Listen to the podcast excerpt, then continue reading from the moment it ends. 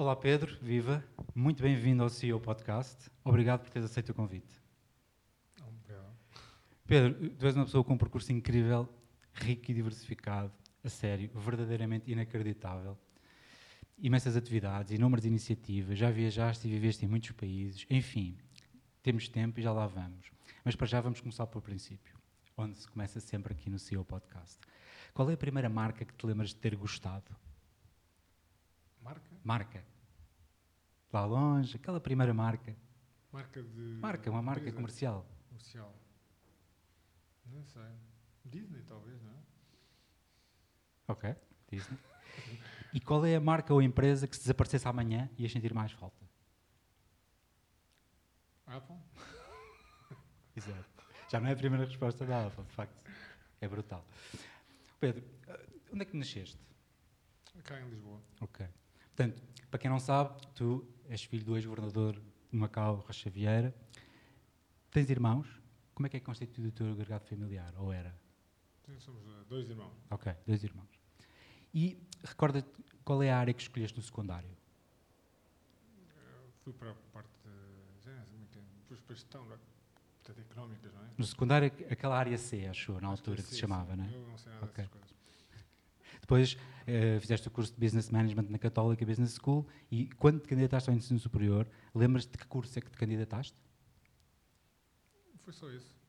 Foi só mesmo gestão? Então, Ok. E nessa altura já tinhas alguma profissão ou alguma carreira em mente?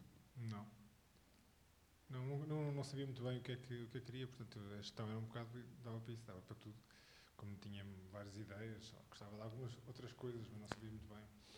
Quer dizer, depois com gestão até fiz filosofia, fiz comunicação, fiz coisas de cinema, fiz escultura, fiz uma de coisinhas.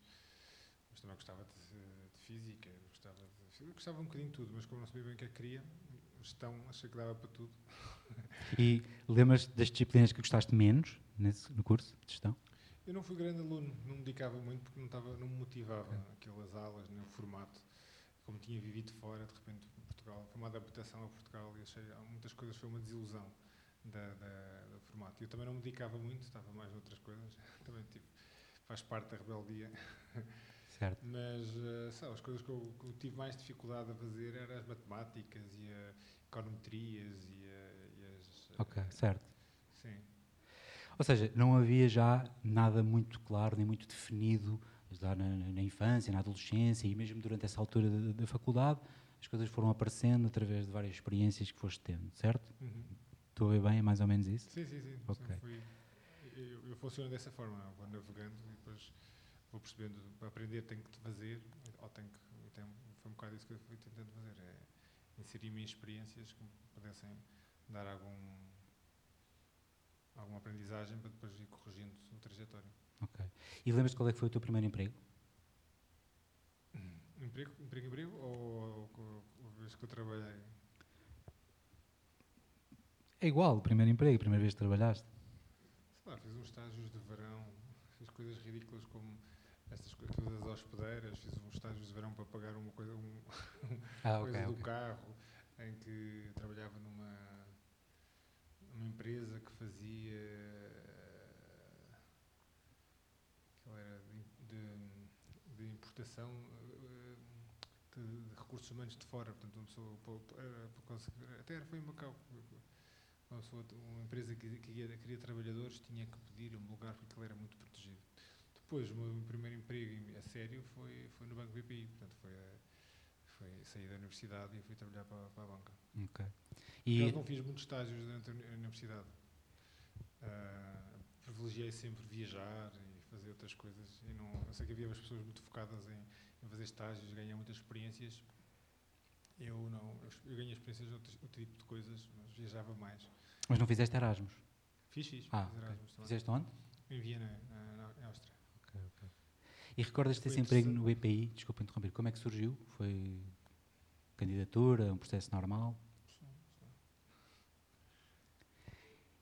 E daí até o, até o teu primeiro projeto como empreendedor, Uhum. como é que ele surgiu? Recordas-te?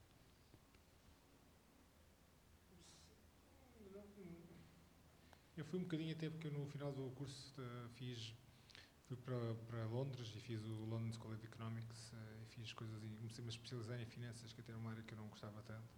Certo. E na altura, e, portanto, essa, essa experiência influenciou-me um bocadinho mais para, para, para tentar uh, começar pela área financeira. Fui para o banco um bocado, era uma área que eu não gostava, mas, mas achei que era interessante para dar uma, uma perspectiva de como é que as coisas funcionam.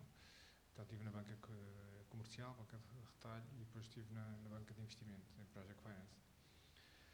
Depois saí e fui, e fui, hum, fui, mais, fui viajar mais uma vez. E, hum, e depois quando voltei, aí sim, aí é como, uh, comecei como empreendedor, eh, mais empreendedor social, uh, a lançar um projeto com um amigo meu, porque aí eu, quando eu voltei quis mais tarde criar qualquer coisa que não, que não existia e portanto foi isso. Comecei a nem sabia bem o que era empreendedor, queria fazer qualquer coisa, como não encontrava isso dentro das empresas, comecei a criar as minhas coisas. É, foi esse o caminho. E, e lembras-te que ideia é que tinhas quando fizeste essa tal viagem? Que é o que, que, é que julgo saber, foi uma viagem importante, não é? Sim, uma sim, viagem, tinha 27 anos. Ou foi uma assim. viagem que na prática funcionou como uma espécie de uma procura interior, de um propósito, de, sim, sim, de, uma, de uma, busca por, por, por, uma vocação ou por aquilo que realmente gostarias de fazer. E tinhas mais ou menos que idade? 27. E no final dessa viagem tinhas chegado a alguma conclusão? relativamente a esse propósito, a isso que gostarias de fazer? Ou pelo menos já sabias que não seria a banca? Sim, isso seguramente. Okay. Uh, foi um bocado interrompida, mas depois estava indeciso entre o, o, cinema, que tive quase para fazer cinema, ah, okay. que era uma paixão minha, e depois coisas mais ligadas à área social, impacto. E, e acabei por fazer um misto, que é a área social, que ao princípio tinha um bocadinho também de cultura, lá, já pitou, mas depois fui para o ENSEAD, fiz um curso de empreendedorismo social okay. e aí comecei um projeto que tinha tudo, não é? Era um género da BTI, portanto, que, era, que foi o programa de inovação social, depois fundi-me com, com a tese e começámos um bocado a inovação social em Portugal. Para mim foi, foi mais isso que me moveu, a criar algo que tinha impacto e, e todas as temáticas de, do terceiro setor e da inovação social era algo que me, que me fascinava muito na altura. Na altura ninguém sabia muito bem o que é era empreendedor social, o que era inovação social, para mim era mais fazer coisas que pudessem ter impacto na vida das pessoas, na sociedade. E na altura eu também fui fazer uma. uma uh, com a bolsa da FLAT, fomos fazer várias viagens nos Estados Unidos e em Londres, e com essa inspiração com o que eu aprendi, uh, com os contactos que fiz, vim para, para Portugal e criámos o projeto nessa altura. Já ligado à BTI? Não, não, não, na altura era na área de inovação social. Ok. E onde é que ouviste falar sobre inovação social? Recordas-te de quais é que foram as primeiras influências? Porque nessa altura, e ainda hoje, não é? Mas nessa altura então, não era nada muito falado aqui, pelo menos em Portugal. Sim, estava a começar, mas talvez tenha sido através do INSEAD, eh, as coisas que estava a ler, essas, o, essa, essa, viagem que também fiz de, de, nos Estados Unidos e, em, em, em, no Reino Unido, Portanto, eram conceitos que estavam a surgir. É? Falava-se mais de empreendedorismo social. Pela Choca, o Momento Yunus, todas essas, essas coisas. Havia também, na altura também estava a criar-se, criaram-se mais ou menos ao mesmo tempo que nós, o IES, que era o Instituto de Empreendedorismo Social. E nós fomos mais para o lado da inovação social, que é um pouco mais, mais abrangente, não é? portanto, é como é que as, Uh, o Estado e as grandes organizações também podem uh, inovar na forma como entregam as suas soluções para resolver os desafios sociais, enquanto o empreendedorismo social estava mais focado no empreendedor. Portanto, nós fomos uma, uma perspectiva mais abrangente. E, quando dizes nós, quem é que eram essas outras pessoas que também te acompanhavam nessa altura? Sim, na altura foi com um amigo meu da universidade, que é o João, João Menezes, que, está, que está, está muito ligado também a estas coisas, continua ligado a Agora até está na, como presidente da, da, World Business Forum for Sustainable Development. Okay. E depois, como desafiámos, através uma pessoa que eu conheci, falou-me de uma outra pessoa, uma que era consultora da BCG, que estava a pensar um bocadinho o que é que queria fazer de vida, e, estava em fase de transição e, e o desafiámos para se juntar, portanto éramos três, era eu, o João e a Joana. Depois reunimos também um conjunto de pessoas à nossa volta que davam apoio, eram várias pessoas que, que contribuíram. Isso é um, é, um, é um, padrão, não é? Quando a pessoa começa a criar um projetos que querem ter um impacto maior, eh, faz todo sentido juntar sempre e rodearmos de pessoas interessantes e que possam, possam contribuir. E, portanto, começou assim com eram três pessoas, mas depois tínhamos muita gente que contribuía informalmente, que apoiava em eventos, apoiava, apoiava em várias iniciativas. Isso tudo, quanto tempo antes da BTI? Uns quatro anos, talvez, quatro ou cinco anos. E uh, a BTI tem na sua gênese a crença profunda no impacto positivo do empreendedorismo na sociedade. Okay? É também esse um dos motivos de eu também ter uh, querido convidar-te e que tu fosse um dos entrevistados aqui do CEO Podcast. De facto, por causa desse impacto positivo na economia, que eu também acho que é importantíssimo e que as startups estão a ajudar muito a aumentar a produtividade da economia, criando empresas e atividades com valor acrescentado diferente daquela que normalmente é, é aquela que existe no nosso tecido produtivo. E ainda por cima com a internacionalização e com a atração de investimento estrangeiro e de talento eh, estrangeiro. Lá por volta de 2009, não é, começam a ter a ideia. E para além de ti, quem é que estava também nesse grupo de, de quem começou a ter a ideia da PTI? Sim, Fala um bocadinho dessa história. Quem é que participou desse grupo? Como é que se conheceram? Sim, eu, eu, eu saí depois da, da, da, tese, lá do projeto de inovação social, tinha feito também uma pós-graduação em inovação, estratégia e perspectiva. Uhum. Comecei a fazer uh, consultoria também na área de inovação. Eu estava a pensar em fazer um, um MBA para fora, mas ao mesmo tempo comecei a, com a vontade de criar um projeto que era a BTI. Não lembro-me estar no verão, entre gimetes e okay. depois mas ganhou, ganhou uh, a vontade de fazer coisas, porque sinto, ah, se vou para fora, isto é, eu não tenho a certeza que, que vá para uma, uma carreira que depois valorize e pague o valor de um, de um, okay, do MBA. do MBA e depois vou, vou demorar um, dois anos que vou estar dedicado a uma coisa, quando voltar já sou uma pessoa completamente diferente e senti que não, é agora que eu tenho que fazer qualquer coisa uh, que tenha impacto. Comecei a, tra a trabalhar, a fazer desenhos, lembro-me tinha um, tinha um. Uh, gostava muito daqueles tintas, Idea Paint, então pintei okay. é uma parede do meu quarto, de um da minha escritório em casa e, e, e desenhei eh, os primeiros os rabiscos do que é que era isto de um, de, um, de aceleradores e de um okay. era Beta Entrepreneurs e Beta Incubators, era portanto uma rede, modelo de rede de apoio de empreendedores e depois também um espaço e conceitos. Portanto, estava a pensar, juntar uma ata de peças que, de coisas que, que sabia, que ouvia, que tinha vi, e a juntarem novos conceitos. Lembro que convidava várias pessoas, uh, tinha conversa, almoços, alguns deles iam lá, passávamos umas horas na, a fazer desenhos na parede. Ok, e, e, depois começou a ganhar, a ganhar corpo, portanto lancei, lancei dois grupos, o Beta Entrepreneurs e o Beta Incubator. Um que era um grupo de pessoas mais ligadas à criação de um espaço e de uma incubadora, de um espaço de inovação, e outro mais à criação de, uma, de redes de, de, de, eram pessoas que queriam lançar os seus próprios negócios, não viam dentro daquilo que existia uh, entidades ou, ou, modelos que pudessem apoiar, porque não havia aceleradoras, não havia havia é, incubadoras, mas não havia aceleradoras, ou pelo menos não, não, não. havia incubadoras, mas eram eram, eram, eram, era um bocadinho mais uh, real estate, eram mais escritórios, há um bocado havia nas universidades e alguns centros, parques tecnológicos. Exatamente, Park. Havia aqueles concursos de ideias, mas não havia tanto uh, estas dinâmicas de, de, apoio mais informais, com mentores e tudo isso. Então começámos a criar, a criar isso, foi com grupos de pessoas. Eu, nessa altura, eu falei com muita gente e, portanto, cada pessoas apresentavam outras e, portanto, éramos para aí, arrancávamos para aí oito num lado e uns seis no outro, mas havia para aí umas três ou quatro pessoas que eram mais, mais ativas, porque também estavam mais focadas, que era o, acabou por ser também o André Marquis, que estava a lançar a, o TEDx, o Pedro Santos, estava a lançar o, o, o Startup Weekends, um, o Tiago Pinto, que estava a querer lançar um, um coworking naquela altura, mais um conjunto de pessoas, portanto, e depois aquilo foi crescendo, portanto, foi, foi conhecendo várias pessoas que estavam a, a criar outros projetos e aquilo que nós eh, fomos fazendo é, é juntar, dizer assim, ok, então vamos juntar e agregou-se e acabou de, eu como também estava muito ali como pivô e a dar uma, uma, certa energia. E acho que tinham, consegui ter uma visão e uma, e uma,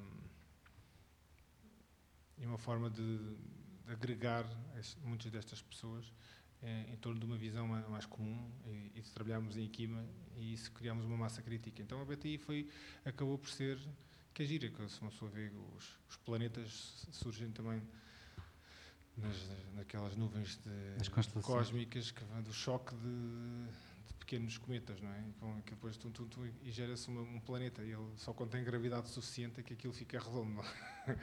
então é um bocado isso. É, a Beta surgiu, gravidade surgiu pela colisão de mata de pessoas que se foram juntando, juntando, juntando e de repente aquelas pecinhas pequeninas que sozinhas não, não, não tinham eh, gravidade suficiente passaram a criar uma coisa com, com mais interesse. E sim, pois já estando éramos 30 e tal pessoas. Depois os, os, as duas coisas juntaram-se na, na BTI. Reuníamos, que eram reuniões, não tinha sede, não tinha nada, reuníamos em, em casa ou nos escritórios uns dos outros. Cada um ia, ia ser rotativo. Aquela fase pré-seed mesmo. Exatamente. Pronto, e depois, depois acabámos por, por fazer uma parceria, uma parceria com uma empresa, na altura também ligado à Acros Sales, que era, tinha um, um, arma, um braço de, de, capital de risco, e, e, e, criámos o primeiro espaço, foi num escritório, que eram antigos escritórios deles, e, e criámos o primeiro espaço. E a partir daí, pronto, os primeiros dois anos eu também ninguém estava full time, depois comecei a estar full time, e depois mais outra pessoa, mais outra, e, e crescemos, e fomos crescendo, né? e, de repente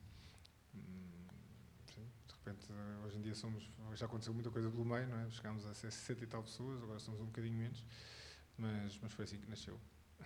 E, e, tiveram dois anos na validação do modelo de negócio? Sim, sim, mais até. Sempre dois anos sem, praticamente sem receitas.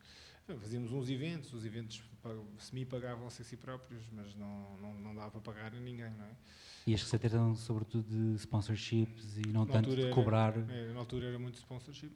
Uh, porque nós achamos que, ok, é preciso fazer primeiro eventos para juntar eh, pessoas, depois começamos a, a, a trabalhar nos Startup Weekends, os Beta uhum. Starts, uhum. que eram programas de aceleração. E ao princípio o, o modelo era muito assente em, em, em, sponsoring, porque os empreendedores também não, não, não, pagavam muito, portanto, e nós também queríamos aligerar uh, o, o peso por lado dos empreendedores certo. e, portanto, encontrávamos sempre, que era um bocadinho o modelo, modelo normal, certo. empresas que queriam estar próximas dessas temáticas do empreendedorismo e que sponsorizavam. Boa. Depois foi evoluindo, depois daí evoluímos para, uma lógica mais de prestação de serviços a grandes empresas, porque começámos a focar uh, na inovação e também criámos uma, uma capital de risco. E, e o, digamos que é o primeiro o grande iniciativa que, que ganhou um protagonismo maior foi o Lisbon Challenge, Lisbon que era o acelerador, que tive, quando lançámos, era preciso meio milhão, nós não tínhamos nada, mas lançámos à mesma, e mas conseguimos, uh, conseguimos financiar o, o projeto todo, uh, mas muito com, com patrocínios, não foi fácil. E, e, como é que se constrói um Lisbon Challenge? Do ponto de vista processual, vamos aqui mesmo às trincheiras e falar no terreno, como é que se constrói um um Lisbon Challenge naquela altura são muitas peças, não é? Porque é preciso o financiamento, é? portanto era preciso ter um conjunto muito largo de parceiros que, que, financiasse. Na altura um dos parceiros fortes foi a Caixa Geral de Depósitos e a Caixa Capital, que tinha uma, uma, estratégia mais forte nesta área, mas houve muitas outras empresas, a, a Câmara, as FLADs e, e, muitas outras empresas tecnológicas que apoiaram e, a Gulbenkian, tudo, a, a, a FLAD, a FLAD também deu um, um grande apoio. E, mas depois, acima de tudo, é preciso ganhar credibilidade, portanto, é preciso construir uma narrativa. É preciso criar uma marca, certo. é preciso criar uma narrativa, uma história, uma, uma história de, de, diferenciação. Porque, que, porque Lisboa, que ninguém na altura ninguém ouviu falar, estava em crise. E depois era preciso criar uma, uma rede, porque o Lisbon Challenge nasceu com uma perspectiva internacional. Nós já tínhamos validado algum, com vários outros programas, uh, algumas coisas. É? Então, para, para uh, muito o que nós fizemos foi para chegar ao Lisbon Challenge, que é fazer parcerias internacionais. Com essas parcerias aprendemos, tivemos conseguimos ter redes internacionais de mentores, de plataformas, de acesso a startups, de, de, aparecer no mapa e, e depois é, é, preciso ser um, um, muito função, não é? Principalmente eu e o Ricardo uh, Marvão, que também se juntou nessa altura, Uh, foi através do Seedcamp que nós fizemos em conjunto, mas fizemos o Seedcamp, o Founder Institute, fizemos inúmeras coisas uh, que trouxemos para Portugal. E depois eu e o Ricardo tivemos muito fora, uh, parecíamos nós éramos mais, mais ativos que a ICEP.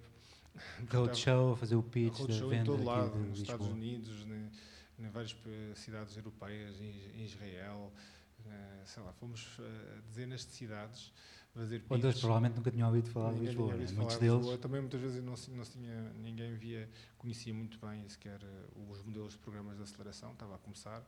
Inspirámos também um misto dos Techstars com, com, com o Mass Challenge. O Mass Challenge tinha um, uma perspectiva mais, que era de Boston, uma perspectiva mais de impacto, era um programa bastante grande, enquanto que os, o Techstars era uma coisa mais com capital risco, que na altura era muito difícil, que havia pouco capital risco e a maior parte dos, dos investidores de capital risco não percebiam estes formatos, de porque é que havia os programas de aceleração.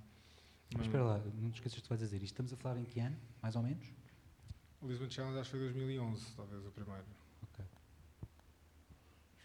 Já havia algum capital risco, mas não, havia, não era muito profissional e, e foi muito difícil de, de, de, perceberem o valor que estes programas tinham. Portanto, investirem num, num, num programa que tivesse uh, investimento, uh, na altura, uh, quase impossível. Portanto, fomos. Mas também o que nós sentimos é que era talvez cedo demais e que era mais importante era criar um programa. Um, criasse mais massa crítica. Então, a primeira edição tinha 75 startups ao mesmo tempo. Foi uma loucura completa. Recebemos, eram de 400 empreendedores, 300 e tal empreendedores de todo o mundo. O, o António Costa, o Presidente da Câmara, à altura, a, receber, o Presidente da República também recebeu, o Cavaco Silva Uh, recebeu também os, os, os, empreendedores todos no Palácio de Belém. Portanto, aquilo foi uma... Foi uma Isso é em 2000 e? 11, 11, exatamente, quando começou o Lisbon Sim, foi uma, uma animação. E, e, ligado a isso, depois também começámos a fazer grandes eventos, que a gente já tínhamos feito o, Lisbon, o Silicon Valley Council Lisbon, mas depois fizemos os Explorers Festival, e dentro do Explorer Festival nasceu o Demo Day do Lisbon Challenge, que depois se transformou no Lisbon Investment Summit, que ainda existe que hoje dia, okay. e que é um dos eventos de, de referência. referência. E, portanto, é isso. Para, para se criar um, programas destes é, é, preciso conhecimento, é preciso uma narrativa, uma, uma proposta de valor, é preciso que, que passa pela cidade, pelos mentores que se tem, pelo, na altura os prémios, nós dávamos 150 mil euros em prémios, e, e, e porque criámos esta rede internacional de parceiros que podia gerar deal flow, eh, startups. Portanto, é preciso criar um, é, esta estratégia, tem que ter âncoras como em tudo, não é? Como se quer criar uma universidade ou que se quer criar um, criar um polo de excelência, tem que sempre ter alguma coisa que, que atraia os, os, melhores para vir. E, e, foi isso. Fizemos depois também muitas parcerias. Uma das coisas importantes foi, por exemplo, com o iCombinator, que era um dos maiores aceleradores do mundo. Nós uh, fazíamos uma ligação a eles, e com isso fez com que com que uh, houve os dois primeiros startups portuguesas que entraram no Ecombinator vieram do, do, do, do, Lisbon Challenge, eh, ligadas ao Lisbon Challenge. Isso foi interessante porque depois acabámos por posicionar como um acelerador que ajuda startups a irem para os melhores programas globais, porque eles começaram a olhar para, o Lisbon Challenge como uma fonte de, de, de bons projetos. Pronto, é, todas essas coisinhas, a pouco a pouco, foi-se criando uma, uma, uma estratégia de diferenciação. E se tivesses que dizer uma ou duas skills ou qualidades ou competências que te ajudaram mais no sucesso da BTI, quais é que seriam? Nós, o de conseguir gerir... Excluindo o talento, não é? O quê? Excluindo o talento, aquelas Sim, competências não, mais... Conseguir, conseguir um, encontrar formas de, de envolver e de criar uh, incentivos para um conjunto tão vasto de pessoas e de parceiros uh, se envolverem. É? Portanto, é preciso conseguir perceber o que é que cada um, o que é que as pessoas querem, o que é que as diferentes pessoas querem, traduzir uma mensagem né, dessa forma uh, que eles percebam e, e, desenhar as iniciativas para conseguir envolver todas as pessoas e, e portanto e criar entusiasmo e, e momento. Portanto, é, e, e acho também e fazer as coisas de uma forma com, com entusiasmo, não é? Portanto, o, ter essa capacidade de ligar as pontas e de perceber os interesses das várias pessoas e de adaptar a mensagem às diferentes pessoas e, envolvê-las no, no, processo para estas iniciativas é muito importante e termos o, o, entusiasmo e ter a, de certa forma nós não tivemos medo de, de, de, rasgar e de ter um, um discurso diferente E isso fez a diferença, não é? porque toda a gente falava de crise, era pessimista ou era muito, muito institucional e nós eh, aparecemos sem, sem medos, sendo na altura uma associação, a uma empresa que foi criada por empreendedores, nenhum de nós era de grandes empresas, ninguém de nós era milionário, nenhum de nós tinha assim enormes recursos e, e não éramos, éramos jovens, estávamos a começar, ninguém tinha assim um, uma, uma, ligação uma grande empresa. Nós conseguimos eh, criar um movimento com força independente uh, e com um discurso completamente novo. Portanto, eu acho que isso foi foi foi muito importante e as pessoas percebiam quando vinham que que nós estávamos a agir pelos melhores, pelas boas razões, com, com garra, com entusiasmo, com um discurso diferente, com um discurso positivo, que éramos persistentes, porque ao princípio uma pessoa não consegue uh, convencer, mas vais uma vez, duas vezes, três vezes, quatro vezes, dizes uma coisa e fazes, depois vais fazendo, e fazendo, entregando, entregando, entregando, aquilo depois às tantas dizes, ok, isto... Eu também quero fazer parte dessa história. Sim, e portanto, é, e para criar esse, esse momento é preciso uma pessoa rodear-se das pessoas certas e ter uma visão, conseguir produtizar as coisas e, e conseguir ir entregando entre, e, e, fazer as coisas pelo, pelas boas razões. E acho, acho que foi um bocado esse, isso, isso que nós conseguimos fazer na altura. E isso passa, com certeza. Passa, acho que marcou e, e isso depois e criar uma rede global. E se em Portugal, se nós fôssemos jogar o jogo local, não tinha interesse nenhum. Nós nascemos logo a pensar numa lógica global e queríamos criar o, o maior programa de aceleração da Europa e que queríamos fazer é, Lisboa como um, um, hub de inovação europeu, que hoje em dia começa a ser. Esse discurso estava em 2009, 2010. Okay. Portanto, há 10 anos. Já nasce com uma vocação. Nasce assim. Global, não é? Sim, sim. Obviamente, com essa ambição. É, obviamente que a cidade de Lisboa já tem essa vocação, a eh, cidade atlântica, de capital atlântica, mas uh, esta temática do empreendedorismo e de inovação não fazia parte dos ingredientes, era sempre uma coisa muito mais Sim. Uh, era diferente.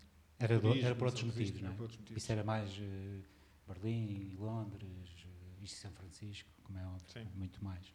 Então, quem é que pode ser cliente da BTI? Agora, para quem nos está a ouvir, que tipo de empresas, que tipo de projetos, em, dia, em, que fases da sua vida, hoje em dia?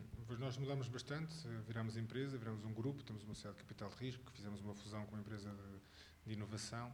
Okay. Uh, e, e, hoje em dia nós temos do, duas grandes áreas de, de, de, atuação, que é a inovação, precisamente inovação colaborativa, e que os nossos clientes são grandes empresas de vários setores.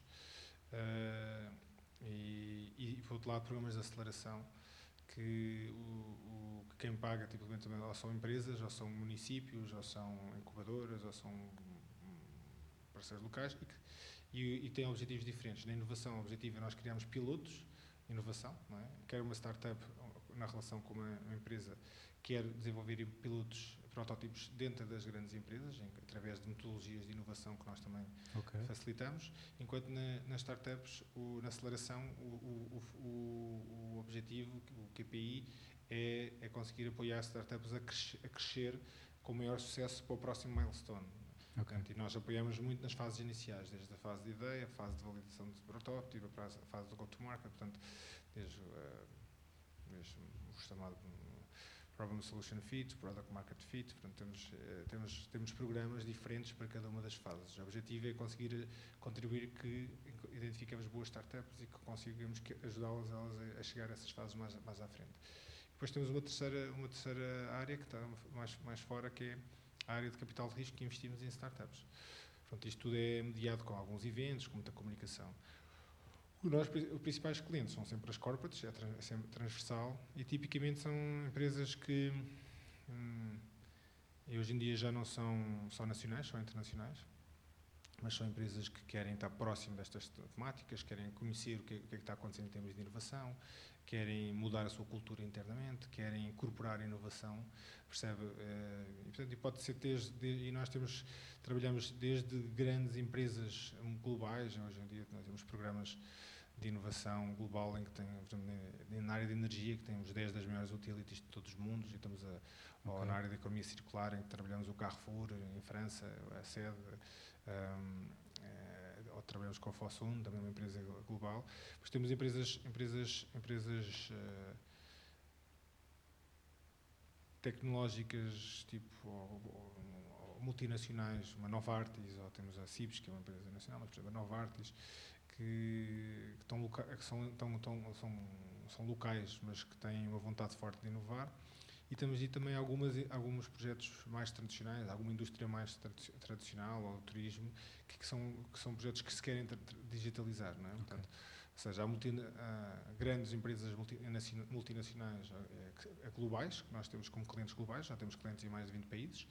Temos multinacionais que estão cá, ou, ou empresas de portuguesas de grande tecnologia que, que, estão, que querem inovar e temos algumas, algumas empresas, alguns clientes que estão um pouco mais atrás, mas querem acelerar o seu processo de transformação digital e okay. querem trazer mais inovação, querem mudar a cultura e, e portanto, são clientes. Eh, hoje em dia nós fazemos prestação de serviços muito profissional para, para, justamente na área de inovação colaborativa em que a área principal é a inovação aberta entre programas entre startups e, e grandes empresas.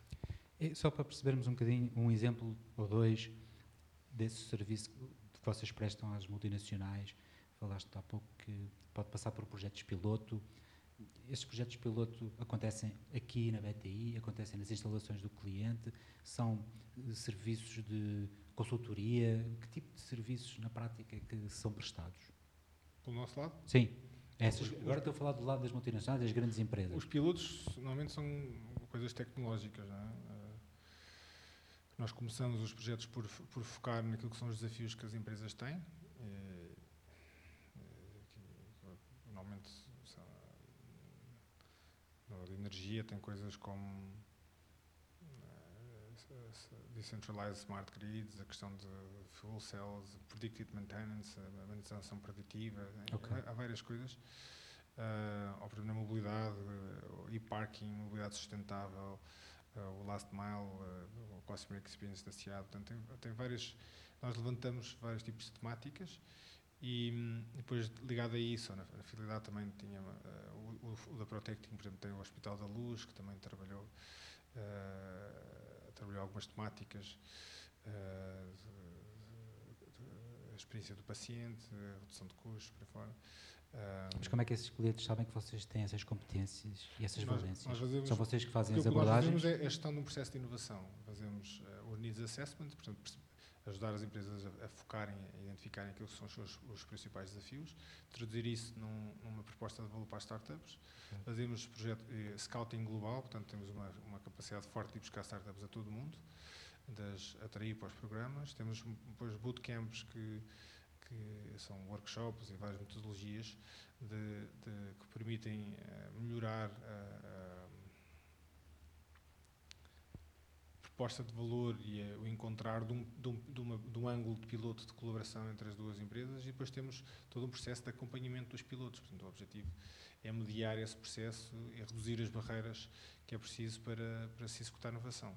Okay. A gestão de inovação, às vezes, não, não, não, seja, nós não desenvolvemos tecnologia, uh, mas conseguimos uh, gerir este, um processo de inovação que tem imensas barreiras para que não funcione bem. Portanto, porque os interesses entre uma empresa e uma, grande, uma startup, às vezes, não são. Não são Uh, não estão alinhados. Não estão muito vezes. alinhados. As startups têm uma cultura completamente diferente, uma fase inicial, que querem ter vários clientes, querem ter algo mais de liberdade, querem poder... As empresas grandes, normalmente, tipicamente, querem uma grande customização, querem mais apropriação da, da tecnologia, do, do, por aí fora. E, e, portanto, conseguir encontrar um modelo equilibrado uh, permita uh, uh, que ambas estejam com os incentivos para ter uma colaboração de longo prazo não é fácil. E, e precisamente como quando estamos a falar de inovação, as empresas têm as coisas de procurement, mandam para cá para fora um, um, bid, não é? Uma proposta. E a, quem, quem, tem soluções propõe, eles avaliam sob critérios muito objetivos e muito específicos. Quando se está a falar de inovação, às vezes não é muito claro sequer o que é que as, as empresas querem como solução. Não, estás, não, não, não vê nas especificações. Não vê nas especificações, não se pode ver especificações. O que se quer é que venham soluções que venham, estejam fora das, dessas especificações. Claro, daí a é inovação. É, é algo que elas soubessem, faziam in-house. Exatamente. E por isso, por isso é um bocado é, é, é delicado. É, portanto, tem muito, muito de soft skills, tem muito de arte, de certa forma. Uh, e, e, e, nós, como temos esta experiência e, e estar entre esses dois mundos, o mundo das startups e de termos criado um ecossistema e de as compreendermos e também de conhecermos cada vez melhor o mundo das grandes empresas, estamos numa situação que acabamos por conseguir mediar bem uh, esses dois mundos e, e, ter metodologias e processos que permite criar modelos de governança, modelos de incentivos, processos, timings, uh, tudo para que uh, criar sandbox internos. Portanto, agora estamos a ver também um projeto na área financeira em que estamos a criar um sandbox regulatório. Há outros que têm que trabalhar a parte tecnológica, ou seja, também faz levantamos quais são as áreas, as barreiras que eventualmente podem existir para que os pilotos não funcionam e tentamos também ajudar as empresas a criarem uh, novos frameworks e o chamado sandbox para, para se testar a inovação com muito menos resistências e barreiras. E é preciso também muito de, de gestão de mudança. Quando se está a falar de inovação, está-se a falar de pessoas. Um, e a maior parte das pessoas tem resistências, porque quando vê inovação, para já às vezes não sabem bem o que é que se quer, tem, estão, sempre, estão sempre focados nos, nos objetivos de curto prazo, uh, portanto nunca há muitos incentivos para, para, para se estar a inovar.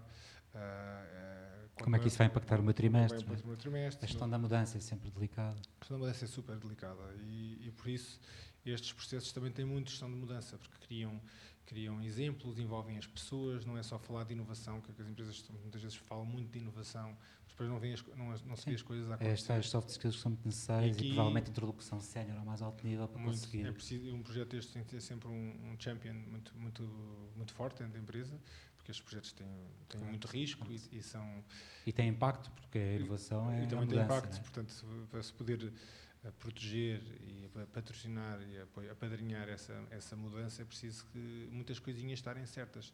As pessoas precisam sentir alguma segurança para dar esse passo, porque senão é, é arriscado. Portanto, são, são, são pequenas coisas que são muito importantes. Às vezes, só o, o, o arrancar, já, montar um programa destes, os primeiros demoraram 4 anos a montar, os clientes, antes que acreditassem. E hoje em dia, um, o ciclo de venda de projetos de inovação aberta são 6, 9, 12 às vezes mais de 12 meses, um ano e meio, ainda agora.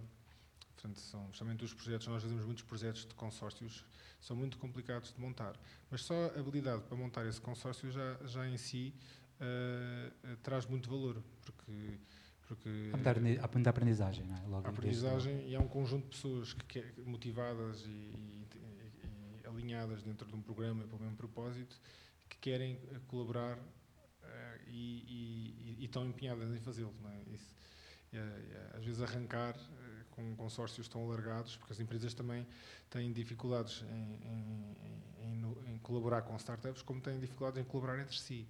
Quando nós temos programas com muitos parceiros empresariais, não gostam de partilhar, mas depois de passar esse medo, uh, começa-se a ver uma, uma aprendizagem, uma troca muito grande. E hoje em dia o mercado está tão acelerado que, eh, obviamente, que há muito copy-paste e há muitas empresas que o segredo ainda é, às vezes, a alma do negócio, eventualmente, sim, mas o, cada empresa é diferente e, portanto, não, é, é, não é assim tão fácil de, de, de, de copiar, uh, porque hoje em dia as pessoas. Portanto, é preciso. As empresas, às vezes, uh, ao colaborarem, ganham mais do que perdem. Certo. O risco de, de, o outro estar a copiar, às vezes nunca, nunca vai vai ter que copiar de uma forma inteligente e portanto isso não é nunca nunca é copiar o que o outro fez tem que adaptar claro. e, e, a sua cultura a sua própria um realidade, coisa, é. realidade, e o que pronto, e o que ganha da partilha e do conhecimento e de, de, e de ganhar um tipo de cultura é, nós temos visto que é muito mais forte do que, do que, do que os medos que existem. E mais uma vez aí é executar o propósito de ter impacto a mais alto nível em organizações e em realidades muito complexas, como são essas dentro das multinacionais. Do lado das startups, quem nos está a ouvir, como é que podem se candidatar, como é que podem chegar até vocês, qual é que é a melhor forma delas o fazerem? Hoje em dia já não, não, o Lisbon Challenge está em stand-by, estamos a rever o modelo de investimento, okay. porque nós investimos através de fundos que têm, que têm algumas regras que são um bocadinho complicadas para, para para um programa de, de, de investimento tão fases tão iniciais, portanto já não temos o Lisbon Challenge. Portanto, podem candidatar essencialmente através de duas coisas. Alguns programas de aceleração que nós fazemos, uhum. os beta starts, estamos a fazer mais a nível regional. Okay. Uh, e, e, e a, a, forma mais importante é para startups que essencialmente já estão numa fase um bocadinho mais madura, não estão em fase de ideia, que querem uh, entrar uh, em grandes empresas, não é? querem fazer pilotos com grandes empresas, têm podem se candidatar aos programas de inovação aberta. E agora têm que ver exatamente quais são os desafios que, que existem e perceber se tem uma solução que se adapta. E pronto, depois nós fazemos a avaliação. Tirando isso, nós temos o Lisbon Investment Summit, temos alguns eventos que permite sempre um intercâmbio e, portanto, para conhecer outros investidores, para conhecer potenciais clientes, nós continuamos a fazer algumas dinâmicas. É irem a esses eventos esses e eventos. depois informarem-se e sim, sim. terem contato os, direto os com programas vocês. de inovação aberta e é isso, essencialmente. Okay. Bem, neste momento não só se fala cada vez mais de propósito, não é? gestão por valores, etc. Mas também se vêem cada vez mais iniciativas da natureza da mais ajuda, que é recente, neste caso o projeto do Lidl, que dá 150 mil euros para projetos de inovação social e PSS com startups. Uh, és coautor também do livro Alma do Negócio. Como é que tu vês o estado das coisas neste domínio em Portugal? O estado okay. das coisas relativamente às empresas terem consciência da importância da sua identidade, de ter um propósito, valores, alinhamento cultural. Como é que está o estado da arte, pelo menos da, da forma como vocês têm muito contacto com muitas empresas de diferentes naturezas, está em Portugal? Ou está muito heterogéneo? Sim. O, termos genéricos, uh, Portugal ainda está muito atrás né, em termos de, de, cultura. Não é? Uma pessoa está nos Estados Unidos, ou em Israel, ou em Londres, ou mesmo alguns países uh, europeus. Uh, a cultura empresarial em Portugal ainda é, é um, formal, institucional, burocrática. Agora, a verdade é que, nos, principalmente nos últimos dois uh, anos, a consciência que existe dentro dos CEOs e dos líderes dos C-level da, da, necessidade de mudar e a preocupação das empresas em, de facto, eh, reter o talento e de, mudar a cultura está no topo da, das, é. da, top da, da agenda, top of mind. Toda, todos eles sabem. Agora, saber é uma coisa, depois fazer a outra, e, não é muito, às vezes não é muito fácil. E, portanto, nós estamos também aqui num momento de, de viragem de, de, de, paradigma e, de, e, de, e, portanto, é quase que Portugal é como se vivesse a várias, a várias, a várias uh, velocidades. É? Tem-se empresas, empresas uh, multinacionais que estão cá, que, vêm, que estão a se instalar cá, esta nova vaga as Daimlers e tudo isso que vem para cá, vem com, já vem é muita gente internacional que estão cá, a cultura é completamente certo. diferente. Já vêm com uma, com uma, apesar de serem grandes empresas, elas já têm dentro de si a cultura startup que já nasce com esse propósito, com essa sim. consciência de cultura, dos valores e do alinhamento. É. Coisas tão pequeninas como às vezes mudar a língua do, do trabalho. Nós trabalhamos em inglês, por isso podemos contratar todas as línguas. Certo. As empresas que contratam em mais línguas e que trabalham em inglês, é só logo uma mudança brutal. É, é muito mais multi, multi, multicultural certo. e isso muda logo a, cultura sim, interna. Sim, sim. E, e mas começa a saber muitas empresas a, a, a, abrir, a trazer ter pessoas mais internacionais, a, a trazer quadros hum, também portugueses que estavam fora a vir para dentro. Há, há uma nova geração de, de CEOs, portanto, há CEOs, os CEOs dos 70 e tal anos que, que tinham mais. Agora já começa a haver muitos CEOs de 40 e tal, 40 e poucos anos, 50 anos. Isso faz logo uma mentalidade completamente diferente.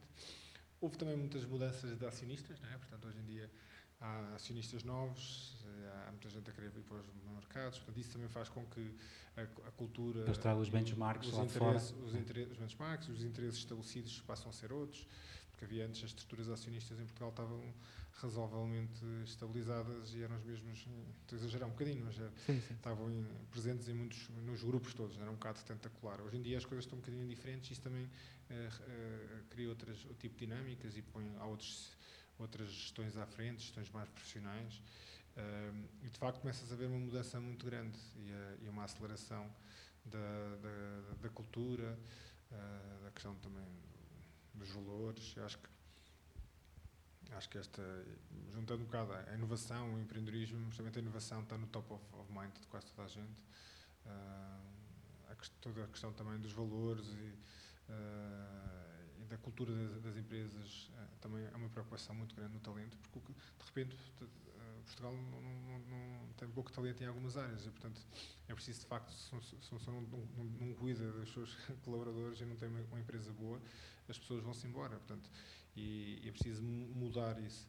Mas isso muda-se com com exemplos, por isso é que de certa forma uh, programas como os, os, os nós fazemos são formas de mudar a organização, porque envolve muita gente de uma forma diferente.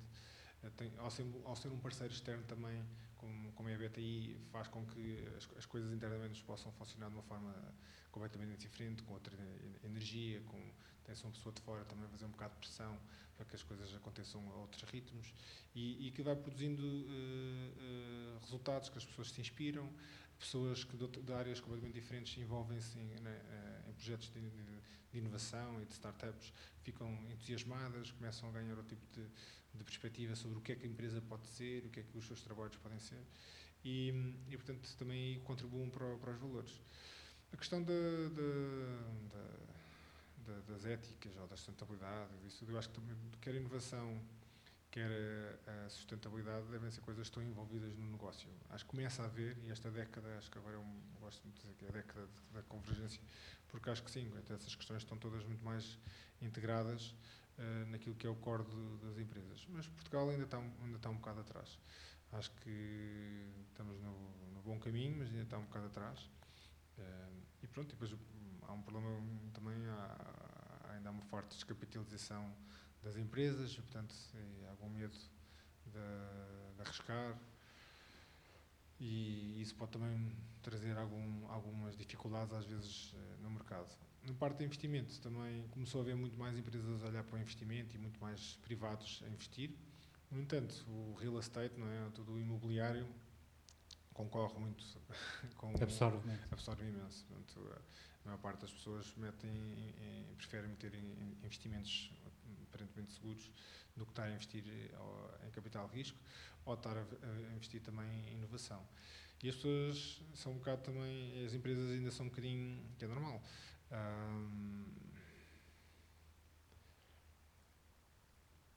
não é ansiosas, mas uh, querem resultados muito rápidos e a inovação não se faz de um dia para o outro. Porque a inovação, por ter exatamente uma mudança cultural, uh, para se ver impacto precisa de alguns anos. Uh, tipicamente, antes de três anos, às vezes não se consegue ver um, um real impacto dentro da, da, das empresas. E por isso é preciso ter alguma paciência, os resultados não aparecem logo. Mas uma pessoa com a tua experiência e com muitos anos uh, ter contacto muito próximo com empresas e com CEOs e com a dinâmica lá de fora e não só, dirias que existe, do ponto de vista do impacto, mais impacto nos resultados de uma empresa proveniente da transformação digital ou da transformação cultural do seu talento e dos recursos humanos? então, está tudo interligado, não, é? não se faz uma, uma, verdadeira transformação digital, não é, não é tecnologia, é novas formas de pensar o seu modelo de negócio através do digital. E para isso é preciso novas competências, é preciso novos talentos. E se as empresas só apostam em tecnologia sem apostar numa reestruturação do, seus, do, do, do seu talento, das suas competências, é impossível fazer transformação digital. Há muita confusão do que é, que é transformação digital em Portugal. Mas era exatamente o que eu queria chegar, porque aparentemente as empresas estão mais focadas em fazer a transformação digital como se ela só por si fosse possível, não, é sem se fazer a transformação cultural é, é dos, dos próprios dos recursos humanos. Não é? é. Pois, e, ou seja, o clima está mais ou menos propício, se eu percebi tá, tá, pela tá, tua tá realidade. Está muito melhor. E, portanto, já existirão, se calhar, algumas empresas capazes até de estar dispostas a pôr dinheiro nisso porque valorizam, não, já começam, já que é um problema de facto importante. E é? começam-se a estar estruturadas, empresas como a EDP está super bem estruturada, agora a Galp também está-se a estruturar bem, mas grupos como a SEMAPA que estão-se a estruturar. Há, há, há, há, o tal Portugal que ainda há uma velocidade mais rápida. Sim, mas, mas, mas eh, vê-se uma mudança eh, grande. Não? É? Cultural. O EDP, eh, na área de inovação, está top mundial. Certo. Está no, é isso, está à frente. Está à frente temos sempre coisas para melhorar, mas, mas temos já bons, bons uh, exemplos. Então, agora, na, na, área que te influencia, uma medida que, se fosse tomada, teria o impacto mais positivo neste domínio? Aquela que tu gostavas mesmo que acontecesse? Alguma coisa que. É em Portugal.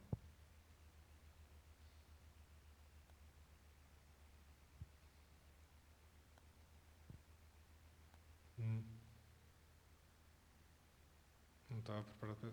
Não sei muito bem. Eh, eu sou a favor muito dos incentivos. Eh, acho que se, se, se abrisse um bocadinho nada mais os incentivos. Mas não queria focar nisso, nos incentivos fiscais. Para que estas metodologias mais abertas. Isso é, isso é o tal defeito de fabrico que vem da gestão, não é? Onde os incentivos de facto são quem consegue os resultados e daí os incentivos. Os incentivos ajudam, e, portanto, se muitas destas coisas fossem mais. Mas. Ah, eu percebo aquela de não estar sempre, não é? Uh, uhum. A apelar. Sim, mas.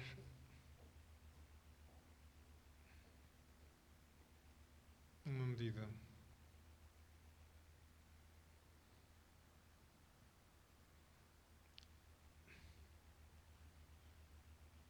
Acho que o, a simplificação da, da, tomada de decisão das empresas e, eh, e a mais autonomia, não é? okay. Acho que se, ainda, ainda, é onde se perde mais tempo em Portugal é no processo de tomada de decisão. E, portanto, se se descentralizasse mais e desse mais autonomia e tivesse isso tudo mais clarificado, uh, fazia com que o, o, a tomada de decisão, sim ou não, fosse muito mais rápido. Portanto, acho que isso ainda não está estruturado, a decisão ainda está muito centralizada. E sem mudar essa dinâmica de descentralização da decisão é, é muito difícil de implementar a inovação. Certo. Ou seja, numa economia do conhecimento, as pessoas devem ter empowerment suficiente para poderem pensar pelas suas cabeças e poderem tomar as suas decisões e não terem que estar Sim. constantemente Se tudo tem que vir acima, a perguntar é, é e a perder um, tempo é um e desmotivam-se. Desmotiva. Portanto, eu acho que essa mudança de governança e, de, e da tomada de decisão deles, acho que é, é crítica. Okay. Neste momento, na tua vida profissional, 2020, estás entusiasmado com o quê? O que é que te entusiasma para este ano? Quando tu perspectivas não só um novo ano, mas uma entrada numa nova década. O que é que chama a tua atenção? O que é que te a entusiasmar hoje?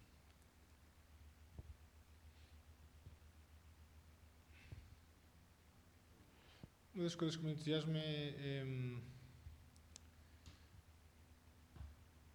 é, é esta convergência. É que a inovação estar ao, ao, serviço de coisas de facto relevantes. Eu sempre gostei do, da lógica do, uh, do impacto. É, solving, solving problems that matter, não é? E eu acho que o, o, mundo está, e as empresas, toda a gente está mais consciente de que é importante mobilizar os recursos coletivos para se resolver uh, coisas que impactam mais o país. Estamos a falar ao mundo. É interessante ver a mobilidade, a questão das cidades, a energia, os mares, a sustentabilidade, economias circulares, tudo isso, olhar isso como negócio e encontrar nova gestão de água, tudo isso, é, questões também de, de recursos humanos, talento, trabalhos temporários, coisas, educação, portanto, está, está a saúde, o que está acontecendo com a saúde, portanto, é, já é, acho que acabou, não acabou, mas diminuiu muito a excitação das apps e da tecnologia da tecnologia certo. pela tecnologia uh, e, que, e, acho que cada vez mais há uma preocupação em, em concentrar esforços. Se viu-se o que a, Comissão Europeia também está a fazer com o Green Deal e com, outra, com a estratégia, acho que também é muito alinhada nesse sentido, não é? uma transformação de, de, de energética, transformação digital, mas, mas consciente. Uh, acho que há uma maior, apesar de muitos riscos e de uma sociedade, um mundo cada vez mais, de certa forma, bipolarizado, uh, ou polarizado pelo menos, Uh, e, e, a, a fechar-se de certa forma, acho que ao mesmo tempo há uma, há, um, há uma convergência para se, para se focar em coisas que, e esta consciência de, de ver o. É, estamos a dois mundos. Eu, eu, como eu sou pessimista, otimista, eu vejo o lado bom, não é? Portanto, acho que vejo cada vez mais o, o uh, empresas e pessoas uh, a, a, apostar em iniciativas de inovação, em, em coisas interessantes. E que isso contribui para um mundo melhor, não é? Sim, e, os e, mundo, e, os, e, e acabam porque, por estes mundos também estarem a convergir, não é? Portanto, há um diálogo mais, mais fácil entre realidades que antes estavam distantes. Mesmo estava a falar do Lidl, não é? Sabemos o que está acontecendo na inovação social, isso, eh, há muitos programas de aceleração que falam de inovação social que estão, vão buscar as mesmas startups que nós trabalhamos. Nós somos dos primeiros, eu sempre acredito que a tecnologia, o empreendedorismo, a inovação, como consciência, é, é o que tem maior, maior impacto no, no mundo. E, portanto, as coisas estão a convergir, isso é interessante.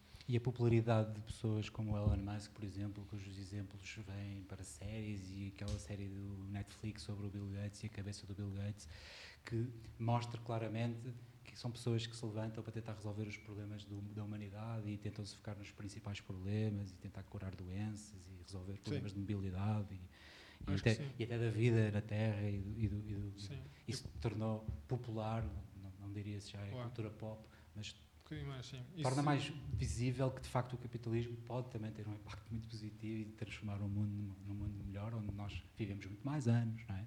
Claro, mais, mais anos, em teoria também com mais tempo livre, não, não, na realidade não acontece. Mas, mas, portanto, eu acho é interessante se tivermos mais tempo, se conseguimos libertar tempo, que esse tempo seja para focarmos em coisas. Que, e acho que também há, começa a haver uma valorização também da, do equilíbrio pessoal, trabalhar de uma forma uh, desenfreada não, não, não, é, não é a solução, a pessoa tem que também uh, equilibrar. E, portanto, acho que está a haver essa convergência, Sim. a haver as melhorias. Basta olhar para, para, para, os gráficos do número de horas dos vários países.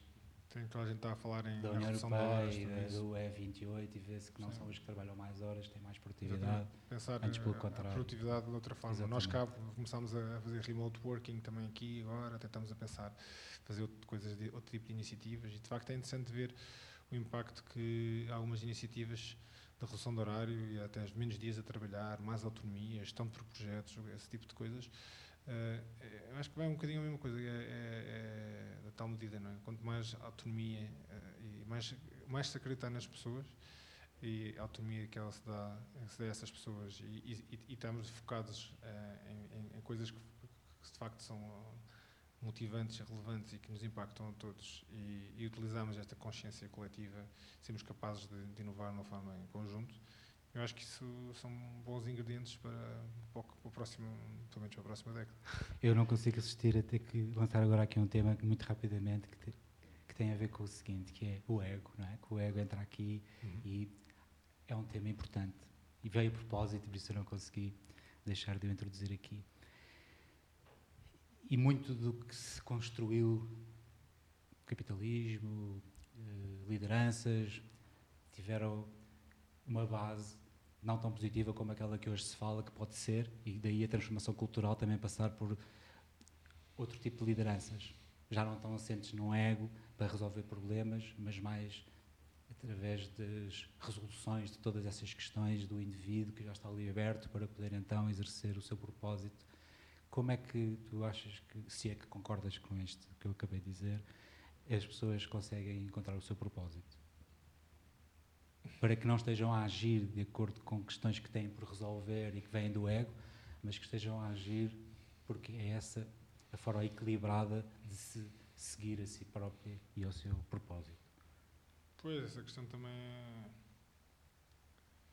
Porque tem a ver com a saúde, mas, né? tem a ver com a coisa saudável sim, do, sim, do, desenvolvimento. Sim, mas mais do que propósito, é as, as, pessoas, todos nós precisamos de nos sentir valorizados, não é? Uh, às vezes ainda há muito um padrão de, de, de pessoas e de líderes que, para se precisam sentirem valorizados, precisam de, de, ter muito poder. Largar poder é, é contraintuitivo, porque uma pessoa depois ah, diz-se que o melhor CEO é aquele que não é necessário. Mas é muito difícil praticar isso, é quase como uma coisa de zen, não é?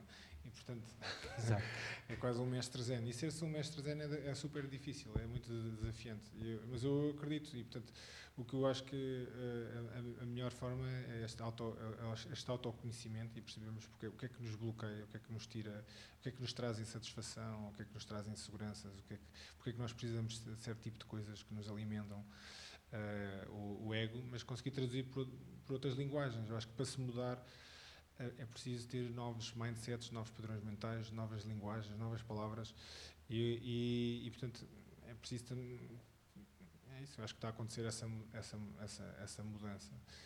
E, mas para isso, eu acho que isso também começa por, mas lá está, criar bons ambientes, se rodear das pessoas certas, se houver confiança, se houver boa comunicação, se houver uh, respeito e accountability de, de, todos, não é? Isso, eu, é, eu acho que é, é, é, é, obviamente que todas as pessoas ainda precisam, e nós já tentamos, de líderes fortes e carismáticos e com. E com mas a gente sente ver que bom, muitos dos, dos, dos, dos grandes CEOs também, Steve Jobs podia ser uma besta, mas uh, por outro lado também tinha, era o o Cook, não é? Tá, quando ele fala, ele está muito, sempre muito preocupado com, com a questão do, de criar condições boas para as pessoas, a trabalhar e tudo isso. Portanto, eu acho que, acho que, acho que sim, é, é determinante uh, cada vez mais o, os líderes uh, conhecerem-se a si próprios, uh, as organizações, a sociedade mudar mindset e, e, e as palavras e, e, cada vez mais as relações serem assentes nisso, né? confiança e boa comunicação, comunicação eficaz. Acho que meu, um dos maiores erros é a, a maior parte, há muito problema de comunicação em todo lado e as pessoas e quando não se comunica de uma forma eficaz e clara, vai-se acumulando mal entendidos e esses mal entendidos depois normalmente levam a clivagens e a, e entropia, e, entropia e, a, e, a, e a coisas radicais. Uh, e pronto, eu acho que, e, portanto, eu acho que de certa forma o, o, o, foco também, a saúde mental é uma coisa também um tabu em Portugal e muitas outras, mas acho que as pessoas iam investir muito nisso. Nós investimos em, em, em saber, em, conhecer, em conhecimentos e também na parte física e investe-se pouco na, no, na nossa mente. E essa área acho que é uma, uma área muito importante de nos conhecermos melhores. E os bons líderes acho que são pessoas que têm um alto conhecimento deles próprios. Sim, e já se começa a ouvir falar muito em mindfulness e a existirem programas de aceleração também sobre essa vertente humana nos Sim. CEOs. Aí devia ser desaceleração. E nos líderes, exatamente, exatamente. é isso. Para terminar, hábitos, rotinas, tens algum tipo de rotina ou de hábito para te manteres em forma?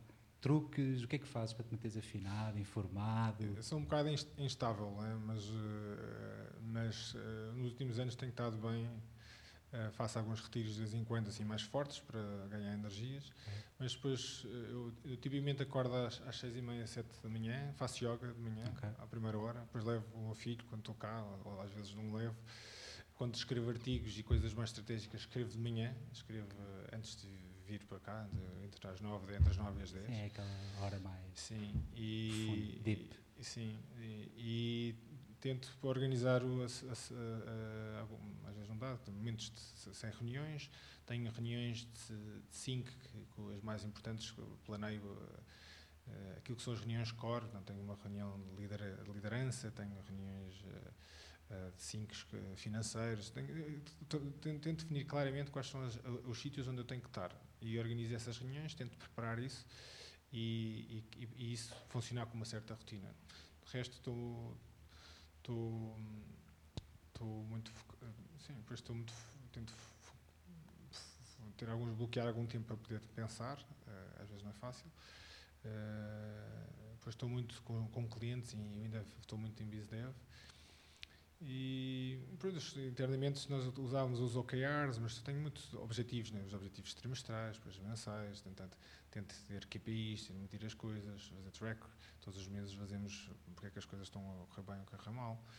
Mas sim, mas pessoalmente, é, é, para mim é muito importante o desporto, acordar cedo, é, faço alguma meditação também, tento, às vezes também faço esse desporto à tarde, ao final do dia, por exemplo, agora eu tenho que ir ao Kung Fu, okay. que é agora às seis e meia, artes marciais, artes marciais. Okay. Estar com o filho, com, o meu filho, família, viajar de vez em quando, gosto. Uh, antes trabalhava muito, mas hoje em dia já não trabalho ao fim de semana, e só quando é mesmo necessário. E, e portanto acho que se, se, se respeitar, porque senão uma pessoa começa gradualmente a ficar num nível de cansaço. A caminhar para o burnout. Para o burnout. Eu tive quase dois ou três. Okay. Estive ali a roçar. Se o Osório teve e, e, e voltou. É, e é, um, é, super. Sim, eu tive ali um que demorou para seis meses a, a voltar a, a, estar. Portanto, é desnecessário. É muito estúpido uma pessoa deixar-se levar-se aos sim, limites. Sim, sim, e quando a pessoa não está bem, depois agora também hoje em dia bebo, quase não bebo, deixei de comer uh, açúcares, não estou. Tenho esse cuidado com a alimentação, a alimentação também. também okay. Porque nós somos de facto o que comemos e o que fazemos e onde estamos depois e, e, e, reservar tempo para estar com as pessoas que se gostam, com a família, mas também Sim, reservo é um, tento fazer uma vez por semana jantar com amigos, com pessoas que eu gosto. Sobre um cuida de si, né? pois eu sempre que não deixo de cuidar de mim, vou-me abaixo. E sou muito pior em tudo, em gerir, a vender, não, a, sem dúvida, a tudo. E portanto acho que são essas as, as, as rotinas. Depois leio muito, tenho para aí 20 okay. livros abertos. Era, era a última pergunta que é algum livro, autor, mentor que queiras destacar e dar aqui para as Eu não, não, destaco muito, eu gosto de imensas coisas, leio imensas okay. coisas, leio de tudo. Há nenhum que se destaque? É preciso. Não, sei lá, o que é que eu estou a ler agora? Pinker e estou a ler um aquele que tem. tem uh, como é que chama? Que é um. Tem um livro bastante interessante de, de, uh, Leadership for Greatness, okay. que é um meio filósofo, meio, meio mas depois leio muitas coisas, poesia, literatura. Depois leio, tenho aqui os, os, o Blinklist e outros tipos de coisas, vejo muitos, muitos resumos. Os livros que são padrões e que é tudo mesma, mais ou menos a mesma coisa, eu leio muito rápido. Certo. Depois há, há, livros que eu também pego e leio na diagonal e, e apanho rapidamente as, as, as, coisas. Ouço muitos audiobooks quando estou a, no carro. Eu também. Tenho o Audible e aquilo é, é Audible brutal. ou Scribble, tem esses. esses e, e, e, depois gosto muito de, de, de, de, saltar. Eu escrevo, tenho duas ou três colunas que, mensais e isso obriga-me a sintetizar também o que vou lendo ou o que estou a pensar. Às vezes sou okay. um bocado mais preguiçoso, mas acho que é, é, bom, é por aí. Queres dizer onde é que são as colunas, já para quem nos está a ouvir poder seguir? Ah, o Dinheiro Vivo, na Forbes, no Link to Leaders e às vezes noutros sítios. Mas... Ok. Para terminar, quem é que gostavas de ouvir neste podcast? Alguém que admires, que gostasses de ouvir ou que achas que o seu testemunho seria útil para a nossa audiência? Alguém que... Aqui, o português? Neste podcast.